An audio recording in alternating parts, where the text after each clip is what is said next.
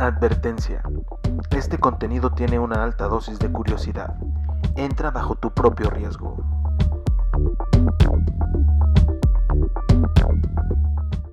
Bienvenidos a la segunda entrega de Futuro Posible. Mi nombre es César Gaitán y esta vez platicamos sobre las máquinas que son capaces de leer nuestros pensamientos y algunas paranoias que viene eh, con, esto, ¿no? Eh, están, recuerden, en las plataformas de Vanguardia MX, no se olviden de seguir todos los contenidos que están por ahí, están bastante buenos. Y bueno, a empezar con el programa.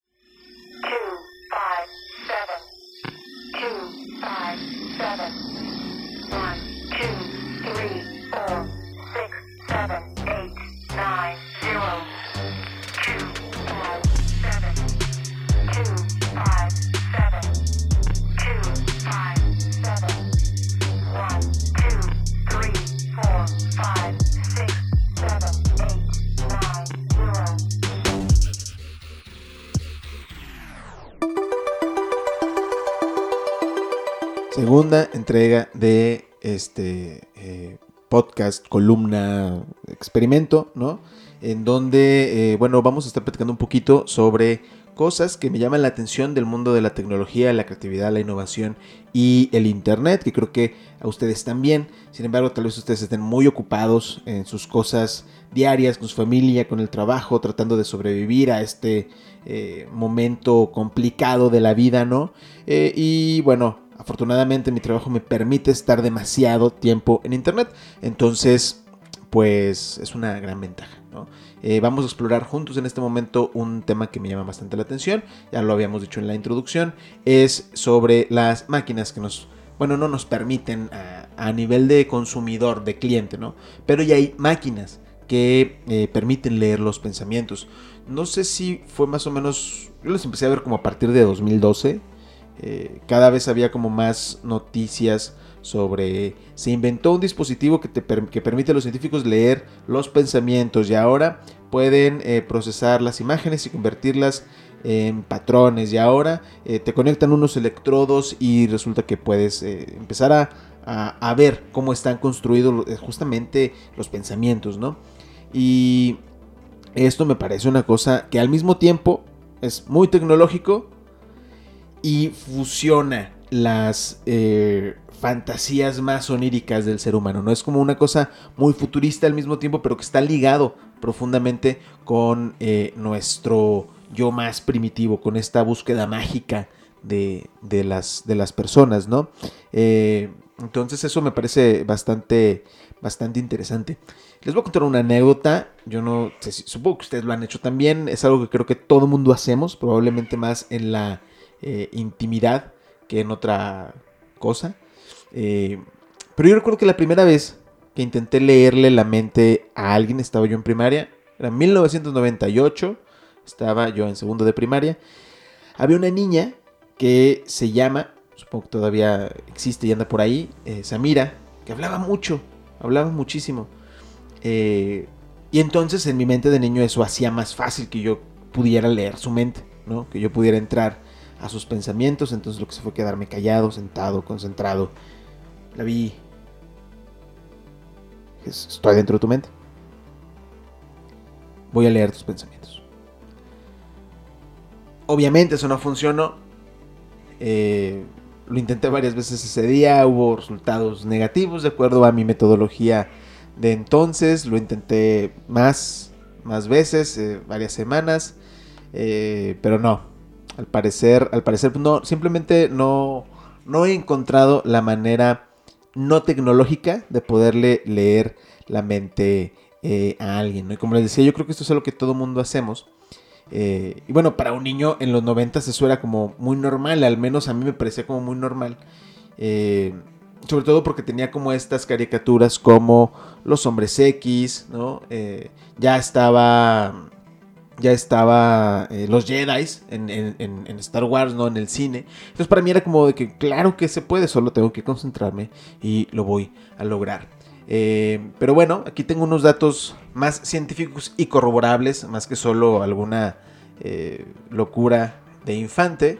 hay un, hay un, un investigador que se llama Frederick Henry Myers, que él fue uno de los fundadores de la Proceedings of the Society for Physical Research, eh, quien fue, por cierto, el que, el que originalmente sentó las bases para el término de telepatía. ¿no?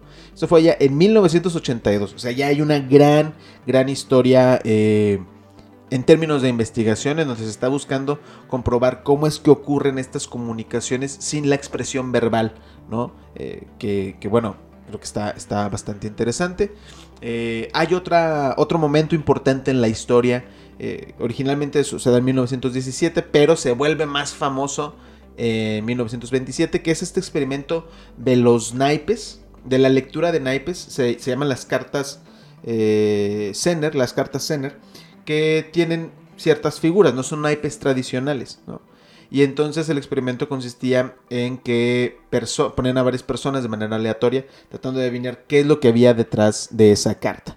Y bueno, ahí se arrojaron conclusiones más o menos eh, positivas. Este experimento no, no, es solo una cosa que a alguien se le ocurrió, lo llevaron a cabo en la Universidad de Duke. Eh, entonces, pues les digo, es una, es una cosa que se llevó a cabo de manera formal. los primeros experimentos se llevaron a cabo en la Universidad de Stanford, también muy, muy reconocida, ¿no? Eh, pero bueno, yo obviamente no conocía estas cosas en los 90. A mí lo que me había llamado la atención era que en juegos como Final Fantasy o The Legend of Zelda, que son los que tenía como a mi disposición, eh, a mis 8 años, poco después, poco antes, ya había esta comunicación telepática en donde personas que estaban a distancia se podían mandar pensamientos y entonces eso era para mí una cosa que decía, bueno, si pasa en mis juegos seguramente voy a poder. Lo intenté incluso ayer, a 30 años y bueno, es una práctica que eh, he mantenido, ¿no? Más entre la frustración, más entre la paranoia, más entre mi neurosis, más entre este sentido eh, de sentirme observado todo el tiempo. Digo, ah, la gente me está observando, puedo leer sus pensamientos y luego pienso que ellos son quienes en realidad están leyendo los míos, ¿no? Eh, pero bueno, eh, el chiste es que esto, obviamente, los, los, ejemplos que les comenté ahorita son de 1882, luego 1927. ¿Qué pasa en todo esto? Bueno, siguen las investigaciones y hay una charla que está en YouTube, se los recomiendo bastante. Es una de estas charlas de TED, ¿no? Con eh, un neurocientífico que se llama John Dylan Hines. Eh, él ha experimentado muchísimo con esta parte de la conciencia y cómo se pueden eh, entender los procesos cerebrales de, las personas, ¿no? E hicieron justamente varios experimentos en torno a, a, la lectura de patrones y detección de patrones cerebrales por medio de inteligencia artificial, es decir, que una vez que nos conecten electrodos y una computadora en la cabeza, un software de computadora pueda decirnos qué es lo que estamos pensando, lo cual me parece un poco macabro y, bastante atractivo a la vez, ¿no? Eh, en esa charla, esta es una cita de, de Heinz, dice, cada pensamiento que tienes posee su propio y único patrón de actividad cerebral.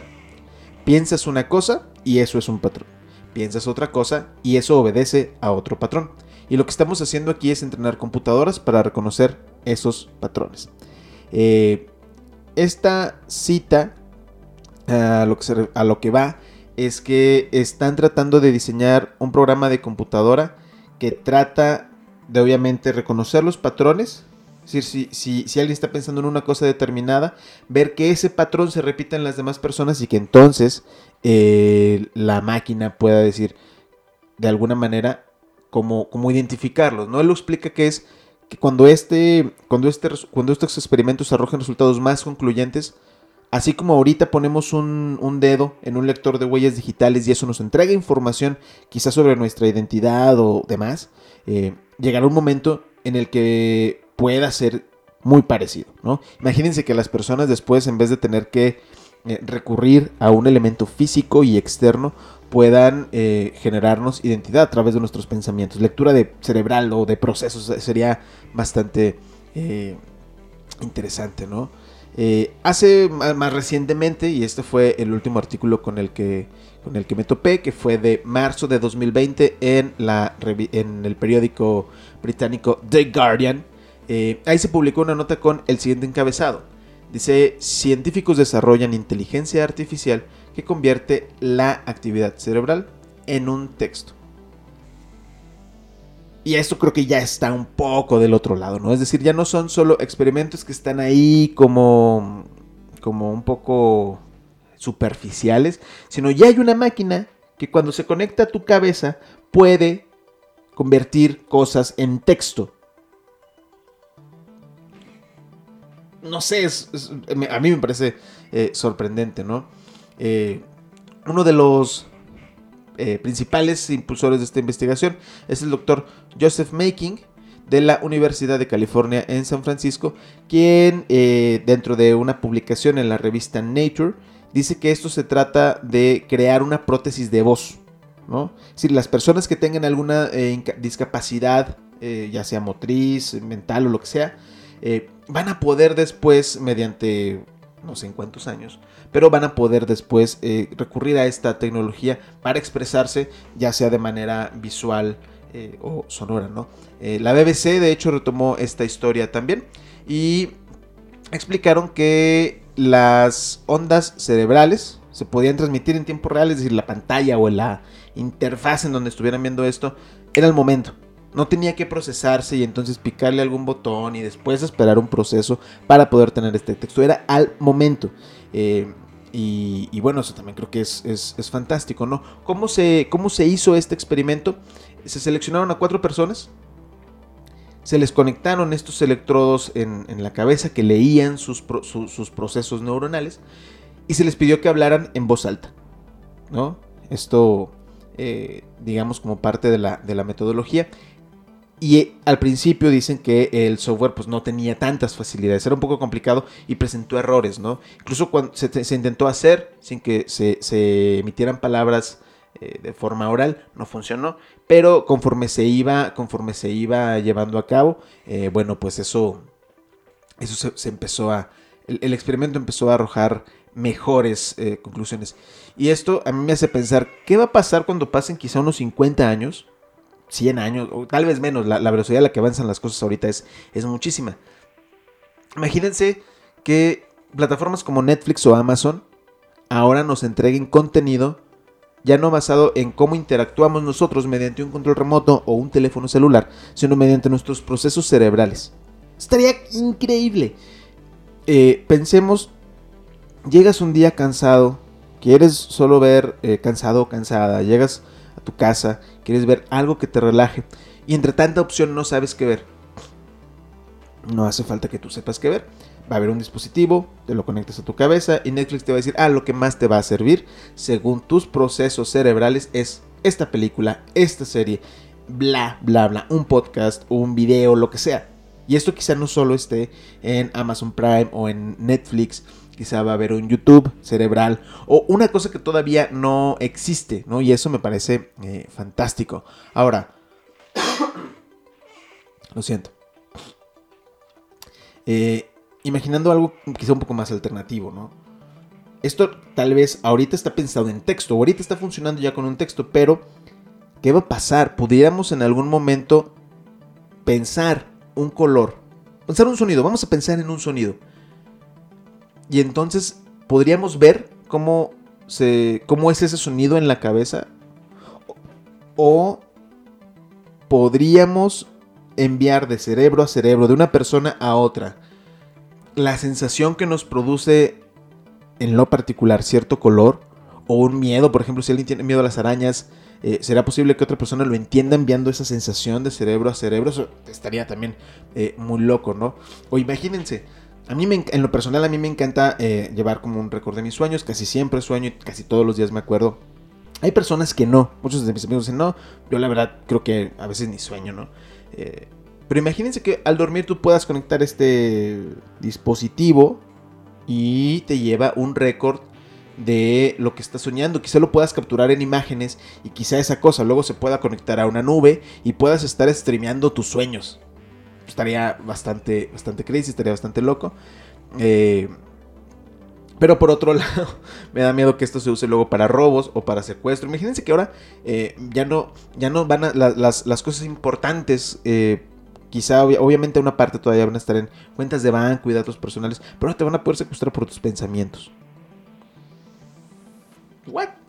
Está, eh, no sé, es, es, una cosa extraña, ¿no? Incluso el mismo Heinz, este eh, científico que decíamos ahorita, menciona que eh, en torno a esto, en torno a estas inteligencias artificiales, hay un gran debate y es la cuestión ética.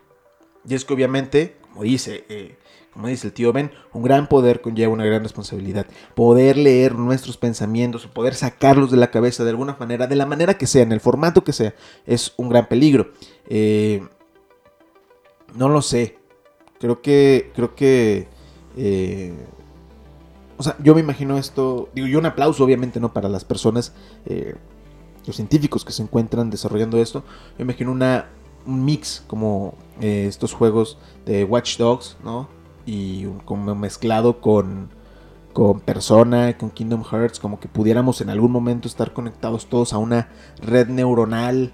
Eh, tipo Lane, ¿no? Las, las, personalidades se vierten en el internet. Una cosa así estaría eh, eh, extraño, ¿no? ciertamente yo todavía en, en, algún momento tengo estas pláticas falsas en mi cabeza porque creo que yo sigo pensando que las personas en algún momento sí pueden leer la mente. Yo no puedo, me gustaría. Creo que hay quienes sí pueden. Y cuando como que pum, hay un chip que se activa en mi mente y dice, hey, hay alguien aquí cerca que te está leyendo la mente. Entonces mantengo como estas conversaciones falsas de decir, ah, mi número de teléfono es tal cosa. Ah, mi cuenta de banco es cierta cosa. O respondo cosas. O digo, mm, sé que me estás leyendo la mente como en este capítulo de Los Simpsons. Eh, en donde están Homero, Bart y Skinner y cada uno sabe que se puede leer la mente del otro y eso es bastante gracioso. Eh, pero bueno, esta fue la segunda entrega de Futuro Posible, una especie de plática informal ahí sobre temas que tienen que ver con la tecnología, eh, la creatividad, la innovación y en donde, eh, bueno, yo me pongo a delirar un poco al respecto porque, pues, no sé, soy muy paranoico y, me gusta imaginar estos futuros posibles, precisamente, eh, que no quiere decir que ya estén en este momento, pero que sí pueden ocurrir. Eh, recuerden seguir todas las plataformas de vanguardia, eh, denle mucho apoyo por favor a este proyecto si es que les gusta. Si no, pueden dejar comentarios para que esto mejore. es la primera vez que hay video de por medio, entonces espero que esto vaya mejorando. Y bueno, nada, hasta la próxima.